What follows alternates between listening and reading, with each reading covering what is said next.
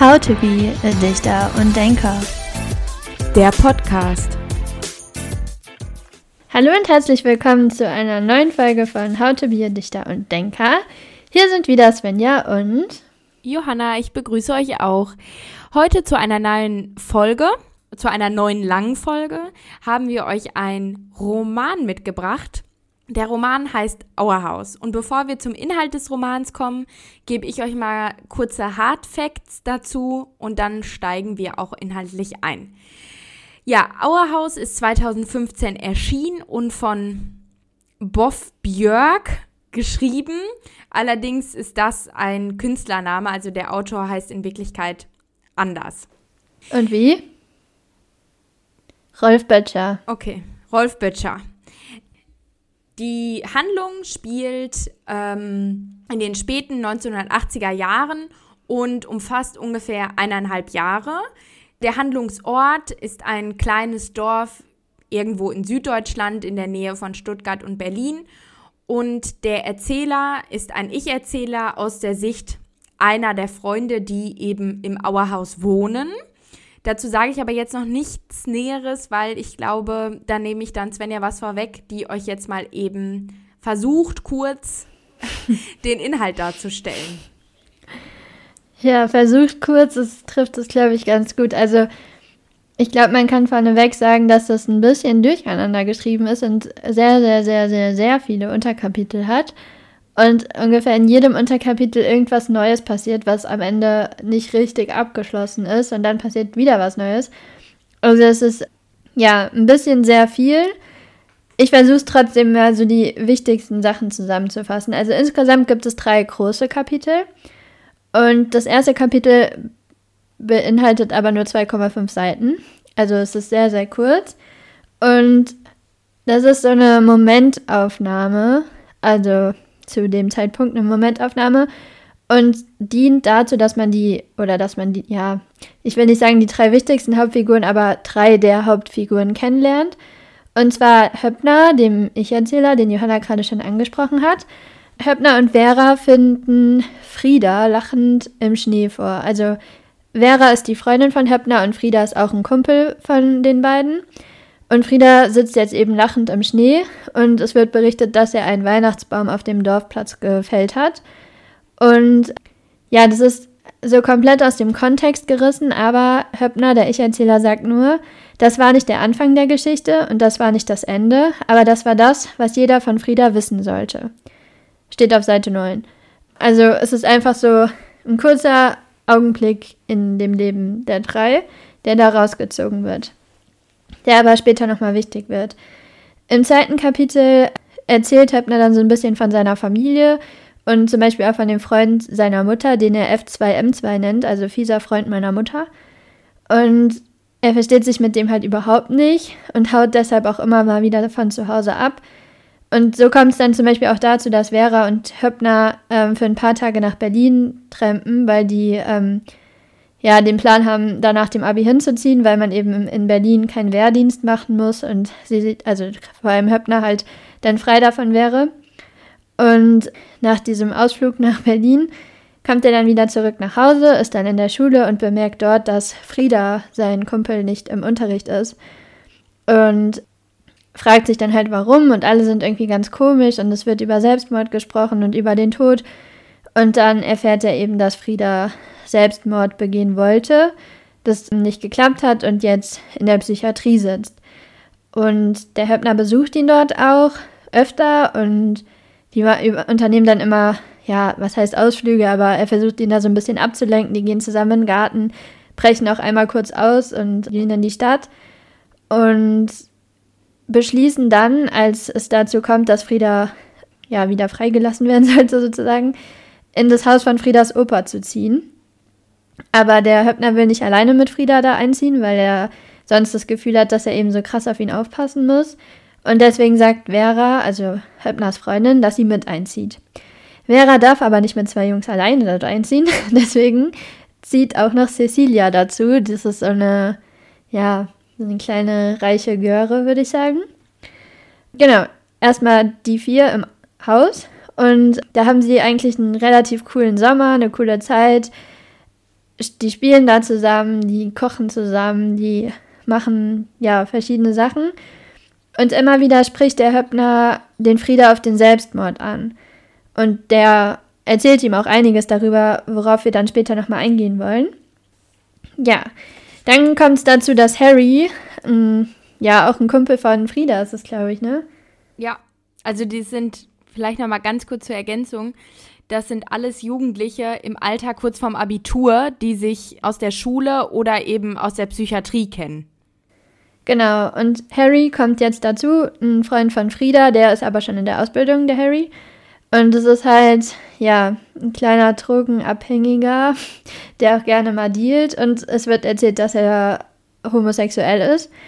Und der besucht die quasi irgendwann jeden Tag und ist eigentlich dauernd da und deswegen zieht er dann irgendwie mit ein. Ja, und da passieren halt immer mal wieder so Sachen, wie zum Beispiel, dass Frieda nicht in der Schule erscheint und seine Freunde ihn dann halt suchen, weil sie sich Sorgen machen, dass er sich wieder umbringt. Also dieser Gedanke, dass er sich umbringen könnte, ist halt permanent in deren Köpfen. Und zum Beispiel dann sitzen die in der Schule, Frieda ist nicht da, die fahren nach Hause, sehen, dass da der Krankenwagen steht.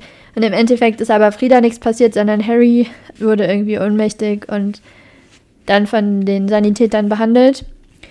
Die klauen sehr viel, um sich ja ihren das, was sie so zum Leben brauchen, leisten zu können. Also ja, die bekommen alle, oder man denkt, oder ja, es erweckt den Eindruck, dass sie nicht so eine krasse Unterstützung bekommen, jetzt finanziell gesehen. Ähm, und deswegen klauen sie halt ganz viel. Und jetzt sind die zu fünft im Haus. Und an Weihnachten kommt eine sechste Person dazu. Und zwar sind an Weihnachten alle wieder zu Hause bei ihren Familien. Und der Höppner arbeitet oder hilft dann aber in so einem Obdachlosenheim aus und verteilt da, glaube ich, Essen oder so. Auf jeden Fall trifft er auf Pauline. Und Pauline ist auch eine frühere Freundin, die sehr, sehr, sehr schön ist, also als sehr schönes Mädchen betrieben wird, aber eben auch psychisch krank. Also zum Beispiel wird berichtet, dass sie keine Haare mehr auf dem Kopf hat, weil die sich die angezündet hat. Und generell spielt sie sehr gerne mit dem Feuer und ja, ist halt auch äh, aus der Psychiatrie. Und dann wird nochmal, also ja, ihr müsst euch das so vorstellen, jedes Kapitel ist halt irgendwie wieder eine neue Story, deswegen ist das gerade alles so ein bisschen durcheinander und viel. Aber es wird dann eben noch nach Weihnachten von der Silvesternacht ähm, erzählt, weil die Vera die Idee hatte, dass man ja alle Freunde an Silvester ins Haus einladen könnte. Und da kommt es dann dazu, also der Höppner und die Vera sind zusammen, die haben aber nie miteinander geschlafen, weil der Höppner dachte, dass die Vera das nicht möchte und noch nicht bereit dazu ist. An, also in der Silvesternacht werden dann aber verschiedene Leute eingeladen, also Leute aus der Psychiatrie, Leute aus der Schule, Leute aus ja, der schwulen Community vom äh, Harry. Und dann eskaliert das Ganze so ein bisschen und Vera verschwindet dann um 0 Uhr mit Harry in ihrem Zimmer und schläft mit ihm. Und das bekommt der Höppner auch mit. Und dann ist er halt so ein bisschen, ja, down. Also ich glaube, man kann das verstehen, wenn die Freundin mit einem anderen Typen schläft, der dann auch noch schwul ist. Aber die Vera meint halt immer, dass ein, also wie sagt sie, irgendwie ein Kuchen wird nicht weniger, wenn man ihn teilt. Und so ist das auch mit der Liebe irgendwie so in die Richtung. Zwei Geschichten möchte ich noch erzählen, die relativ wichtig sind. Also einmal wird das Haus vom SEK besucht, sag ich mal. Also das SEK stürmt da rein, weil die eben darauf gekommen sind, dass der Harry mit Drogen dealt. Und ähm, er ist dann aber, glaube ich, nicht da und wird aber alles auf den Kopf gestellt und also solche Geschichten. Und was auch richtig krass war, fand ich persönlich, ist so eine Pistolengeschichte. Also die sind alle zusammen mit dem Auto unterwegs und der Frieda entdeckt dann bei Harry im Auto im Handschuhfach eine Pistole. Das ist aber so eine Attrappe. Also keine richtige Pistole, die aber wohl sehr, sehr echt aussieht. Und der tut dann so, als würde er in der Gegend rumschießen aus dem fahrenden Auto. Und leider treffen die an der Ampel aber auf ein Polizeiauto, was neben denen steht. Und auch da hört Frieda nicht auf. Also er tut so, als würde er auf die Polizisten schießen. Die Polizisten schießen zum Glück nicht zurück, verfolgen dann aber das Auto und schnappen die dann auch am Ende. Aber da bemerken dann alle so, boah, krass, Frieda hätte halt tot sein können, einfach wenn die Polizisten geschossen hätten, hätte das halt auch sehr, sehr ungut für alle ausgehen können. Genau, ich möchte mal zum dritten Kapitel kommen. Also, und das Buch ist super spannend geschrieben und auch mit richtig, richtig viel Inhalt. Also, nach dieser Inhaltsangabe wisst ihr vermutlich immer noch nicht alles, so die wichtigsten Punkte, aber es lohnt sich auf jeden Fall, das Buch zu lesen. Aber im dritten Kapitel wird dann so ein bisschen mehr von der heutigen Zeit erzählt, also quasi vom Ende dieser anderthalb Jahre, die das Buch umfasst. Da wird berichtet, dass Frieda tot in seiner Wohnung aufgefunden wurde. Also es wird erzählt, dass er weggezogen ist, er wohnt nicht mehr im Haus, er hat eine eigene Wohnung, weil er eine, mit einer Lehre angefangen hat. Und dann kommt es eben zu seiner Beerdigung. Und er hat sich dann in dieser Wohnung selbst umgebracht. Viel mehr wird aber nicht berichtet. Also man weiß nicht wie und es hat halt auch keiner wirklich mitbekommen. Er wurde da dann nur irgendwann gefunden. Friedas Vater erzählt seinen Freunden auf der Beerdigung, dass er Tagebuch von Frieda gefunden hat und da gelesen hat, dass eben die Zeit im Haus die schönste Zeit war und für ihn halt sehr bereichernd. Und es wurde, also es wird noch so erzählt, dass, also wie die anderen quasi weitergemacht haben nach der Zeit im Haus, Cecilia hat ihr Studium in Amerika begonnen. Der Harry hat ein Jahr auf Bewährung bekommen wegen seinen Drogengeschichten. Und die Pauline sitzt wieder in der Psychiatrie, weil sie eine Brandstiftung mit Todesfolge begangen hat. Ja, möchtest du was ergänzen, Johanna, oder denkst du, wir haben unsere Zuhörer und Zuhörerinnen jetzt komplett mit dem Inhalt überrollt? Vielleicht haben wir auf der Strecke welche verloren, aber wir versuchen die jetzt mal kurz wieder einzufangen. Ich glaube, wichtig ist zu verstehen, dass diese Handlungen parallel nebeneinander durcheinander ablaufen. Aber ich glaube, das steht auch sinnbildlich eben für diesen Roman Auerhaus, weil das ist also ich finde, es liest sich teilweise wie das Tagebuch eines Jugendlichen, weil in der Zeit passiert viel permanent und durcheinander und jeder irgendwie miteinander und man beginnt erwachsen zu werden. Und ich glaube, da sind wir dann auch schon bei diesem zentralen Thema, dass diese Jugendlichen in dieser WG, in der sie da eben leben, sozusagen den Sommer ihres Lebens verbringen, kurz vorm Abitur, kurz bevor es irgendwo ernst wird im Leben, nutzen die nochmal die Chance, alles mitzunehmen, was geht. Und ich würde auch sagen, dass das natürlich alles ziemlich in dieser Zeit der 80er Jahre geschrieben ist, also auch einer Rebellion. Es geht ja auch sehr, sehr viel darum, dass sie diesem Wehrdienst entfliehen. Also Frieda kann dem entfliehen, weil er ja sagt, ich bin psychisch krank, ich wollte mich eben umbringen, aber Höppner, also Höppners Alltag ist ja sehr davon geprägt, dass er eben aus dieser Nummer rauskommt und nicht in den Wehrdienst eingezogen wird. Außerdem kann man oder lest ihr ja an den Charakteren ab, die ähm, Svenja euch gerade vorgestellt habt.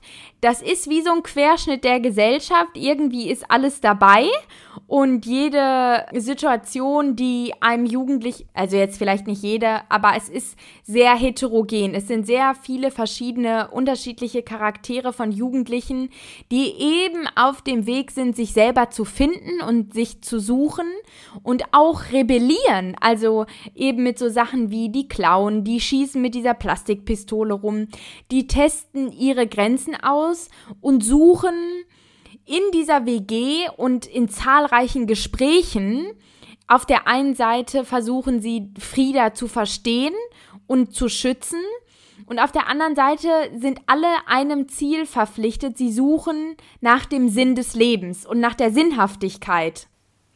Ja, und ich finde, man hat auch immer so ein bisschen das Gefühl, also vielleicht gehen wir mal kurz auf den Namen des Hauses, also diese WG, der die leben, nennen sie auch Auerhaus, also eigentlich das englische Our House, also unser Haus, aber eben quasi in Deutsch geschrieben. Und ich finde so, das ist wie so eine kleine Festung, die sie sich da errichtet haben und in dieser Festung können sie sich fallen lassen und es ist irgendwie nicht so krass die Realität, die darin stattfindet.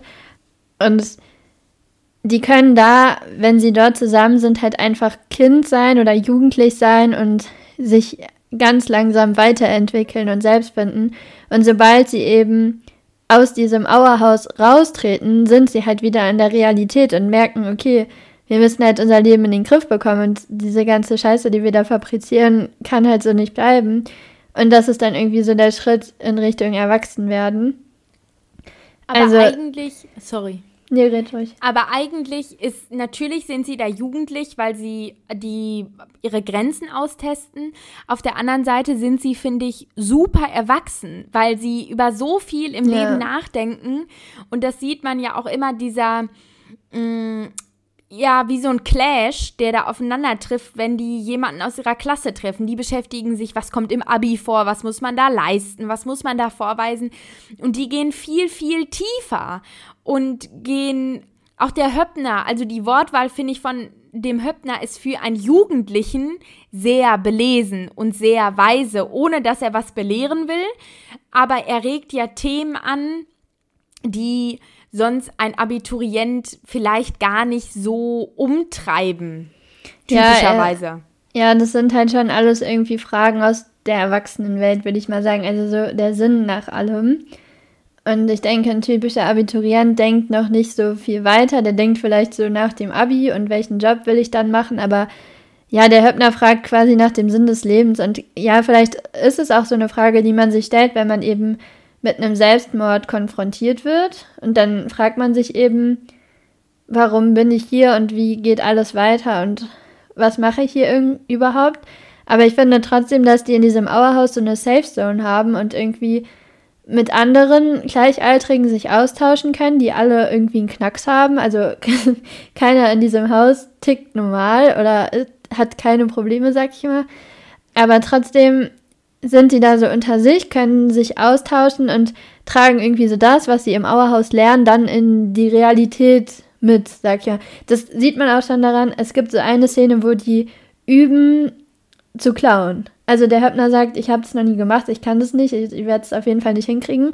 Und dann verwandeln die die Küche in einen Supermarkt und äh, zeigen ihm, wie er das am besten macht. Und man ist als Leser noch in dieser Küche und am Ende des Kapitels findet es dann aber auch schon im Supermarkt statt. Also dieser ra räumliche Wechsel ist da voll fließend, sag ich mal. Ja, vielleicht kannst du ja noch mal an der Stelle, wo wir jetzt gerade da sind, einmal das Zitat bringen mit diesem Kreislauf, weil das drückt das vielleicht noch mal sehr gut aus. Ja, also es wird die ganze Zeit eigentlich nicht nur an der Stelle, sondern immer gesagt Birth, School, Work, Death. Also Geburt, Schule, Arbeiten, Sterben. Das ist so, würde ich sagen, oder ja, verstehen die Jugendlichen aus dem Auerhaus als den normalen Rhythmus des Lebens. Man wird geboren, man geht zur Schule, man arbeitet, man stirbt. Viel mehr gibt es im Leben nicht. Und ich glaube, das ist genau das, wovor die eben fliehen wollen. Und was, also genau das möchten sie eben nicht. Sie möchten mehr vom Leben als diese vier Dinge.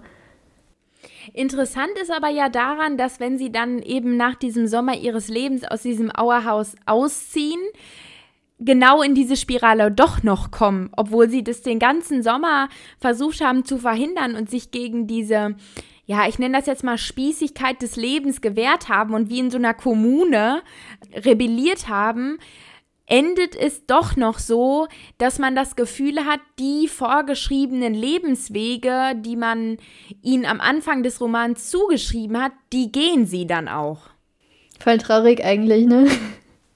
Also die haben eigentlich voll die coolen Ideen und wollen was Cooles aus ihrem Leben machen und am Ende ist es dann doch nicht so. Ja, ich glaube aber, das ist ganz interessant und ich finde, das regt auch den Leser oder die Leserin an und deswegen finde ich gar nicht, dass man das nur als Jugendbuch betiteln kann, weil das so viele Dinge anregt und gar nicht, das lehrt nicht oder sagt, das muss jetzt so und so laufen, sondern das regt einen selbst so ein bisschen an, dass man auch mal selber hinterfragt, ja, ist das jetzt der Sinn meines Lebens oder muss ich da nicht nochmal eine Abzweigung nehmen? Und ist es auch in Ordnung, mal eine Abzweigung zu nehmen, weil eben die Mitschülerinnen und Mitschüler oder auch deren Eltern nehmen nie eine Abzweigung und haben bis jetzt keine Abzweigung genommen. Und ich glaube, deswegen ist es auch sehr, sehr klischeehaft, sage ich jetzt mal, dass sie in diesem kleinen Dorf leben und äh, in so, so ein spießbürgerliches Leben ähm, da gezeigt bekommen, aus dem sie eben versuchen, auszubrechen. Zumindest für diesen einen Sommer haben sie es ja geschafft. Ja, und ich finde auch, also während ich das Buch gelesen habe, dachte ich mir die ganze Zeit so, ja, okay, als ob irgendwelche Eltern der Welt ihren Kindern erlauben, jo, komm, schnappt ihr ein paar Freunde und zieht zusammen ein Haus. Der eine äh, ist selbstmordgefährdet, der andere ist Drogendealer, die dritte äh, ist gerade aus der Psychiatrie entsprungen. Also ich dachte mir die ganze Zeit so, wo auf der Welt gibt es diese Eltern? Aber was ich halt voll interessant fand, direkt auf der ersten Seite ist eben ein Kommentar vom Autor und er schreibt, alle Personen sind erfunden, alle Handlungen verjährt.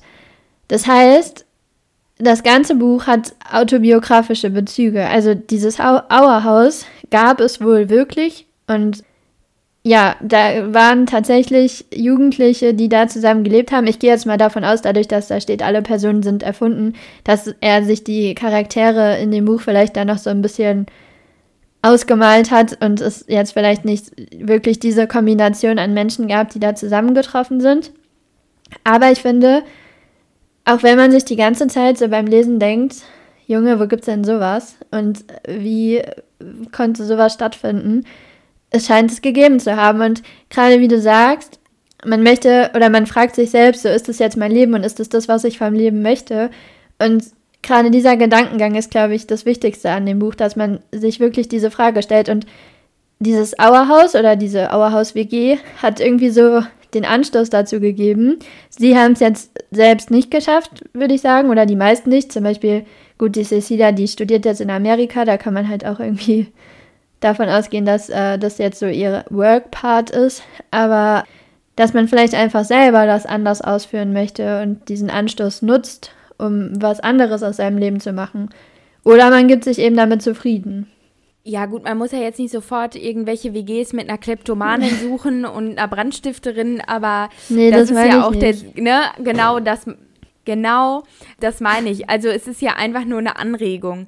Vielleicht kommen wir aber trotzdem nochmal auf das an sich traurige Ende zu sprechen, weil es steht ja, der Suizid bzw. der Selbstmord ist ja ähm, am Ende des Romans zu finden, der ist vollzogen und Frieda ist tot. Und äh, als Leser oder als Leserin steht man da schon, finde ich, trotzdem vor diesem Fakt und denkt sich so, warum? Und warum hat, ist das passiert, obwohl er so einen tollen Sommer hatte? Also, das ist immer eine richtig dumme Aussage, das weiß ich auch. Aber trotzdem fragt man sich ja irgendwie, aber er hatte doch jetzt Freunde und es hat doch alles funktioniert im Leben und ähm, warum ist dann trotzdem dieser Selbstmord passiert. Ja, ich, also ich glaube, gerade bei dem Thema müssen wir mega vorsichtig sein, weil wir uns da überhaupt nicht hineindenken können in so eine Situation. Aber ich finde tatsächlich, also ich für meinen Teil denke mir halt auch oft bei einem Selbstmord oder auch bei Depressionen, die man ja schon dem Frieda zuschreiben würde, so wie passiert es oder wie kann es sein, dass ein Mensch wirklich so traurig ist, dass er für sich entschließt, ich möchte nicht mehr leben. Also das ist für mich als jemand, der keine Depressionen hat, halt so, so schwer nachzuvollziehen.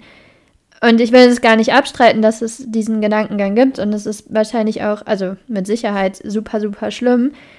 Aber ich finde, dass der Frieda während des Buches oder, also er ist oft im Gespräch mit dem Höppner und der Höppner stellt ihm auch sehr konkrete Fragen. Und ich finde, die Antworten, die er darauf gibt, die lassen jemanden, der vielleicht nicht in dieser Situation ist, viel besser verstehen, warum er das jetzt gemacht hat. Also ich glaube, so einen Grund dafür finden wir nicht. Ich glaube, das ist einfach eben seine psychische Krankheit und so, ja, ja, das Unmögliche irgendwie da dann doch weiterleben zu können, auch wenn man vielleicht einen coolen Sommer hatte. Aber ich hätte ihm halt aber auch irgendwie so einen cooleren Abgang gewünscht, sag ich mal. Also es war so sehr dramatisch und alles. Auch äh, bei dem ersten Selbstmordversuch äh, wurde das alles irgendwie so voll in die Länge gezogen und dann heißt es so beiläufig, ja, Frieda ist tot. Ja, also es ist ja, ich finde, es gibt ja ein Zitat von Frieda, mm, was sehr, sehr viel auf ihn blicken lässt oder auf die Figur des Friedas. Also da sagt er ja, ich wollte mich nicht umbringen, aber ich wollte nicht mehr am Leben sein. Und vielleicht ist das der Punkt. Also er hat ja am Ende des Tages ist es ja eigentlich an sich eine schöne Vorstellung, dass alle Freunde wieder zusammenkommen und zwar zu dieser Beerdigung und ihren Freund gemeinsam verabschieden.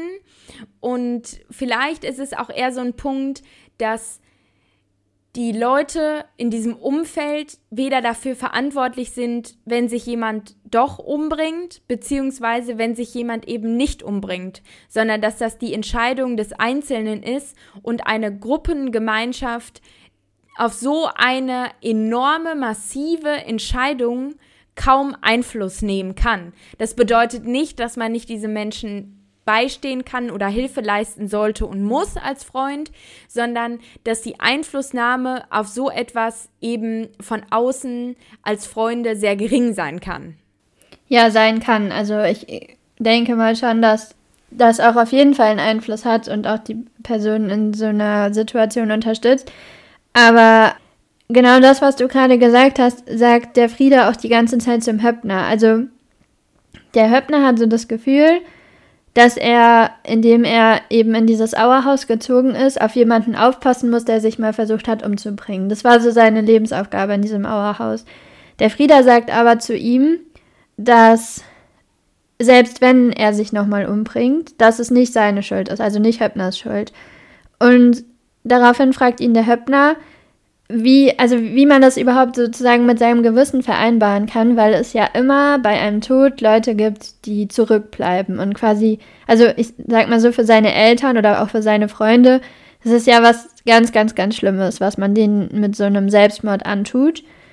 Und der Frieder sagt aber, man darf sich nicht vorstellen, dass es auf einen selbst ankommt. Also man darf sich nicht vorstellen, dass man selbst die Person ist, die das Leben der anderen verbessert, weil dann bringt man sich nicht um. Also mit diesem Gedankengang funktioniert es nicht. Man muss da ganz bei sich sein und für sich selbst die Entscheidung treffen und darf nicht an die anderen denken. Und das ist ja genau das, was du sagst. Also so, der äußere Kreis hat keinen Einfluss auf diese Entscheidung die äh, in dem Frieda vorgeht. Also weder seine Freunde, die ihm halt die ganze Zeit versuchen zu schützen, noch seine Eltern, noch sonst was. Nichts würde ihn quasi von diesem Gedanken abschrecken, wenn er wirklich sich umbringen möchte. Ich lese dir mal ein Zitat vor und du darfst mal deine Meinung dazu sagen, ja?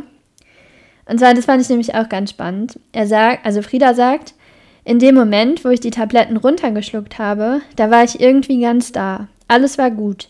Ich war ganz selbstbewusst oder so.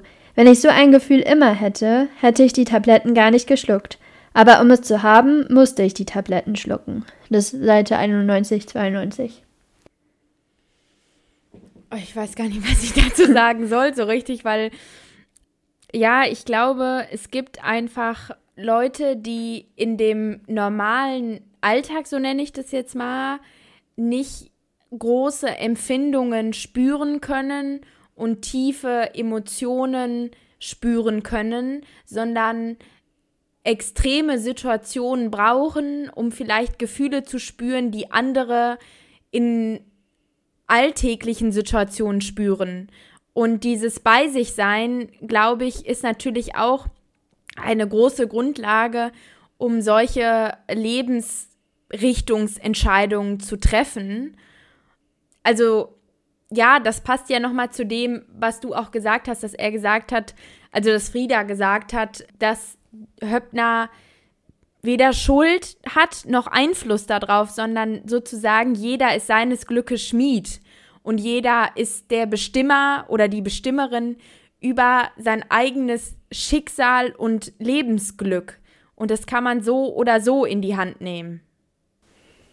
Ja, aber ich glaube tatsächlich, kann man so, also, also wie du das eingeleitet hast, mit quasi dem Grund nach dem Selbstmord Friedas suchen, ist, glaube ich, eine unmögliche Aufgabe für, also für mich zumindest. Ich weiß nicht, ob du dir vielleicht irgendwas. Ja, ich würde auch die Frage insofern verwerfen, dass es eigentlich überhaupt nicht relevant ist, was der Grund ist, sondern eigentlich äh, meiner Meinung nach das, was wir jetzt gerade besprochen haben. Also, dass eben jeder für sein Leben entscheidet, was daraus wird. Sowas wie, ich ziehe ins Auerhaus ein und das wird der Sommer meines Lebens. Dafür habe ich mich entschieden.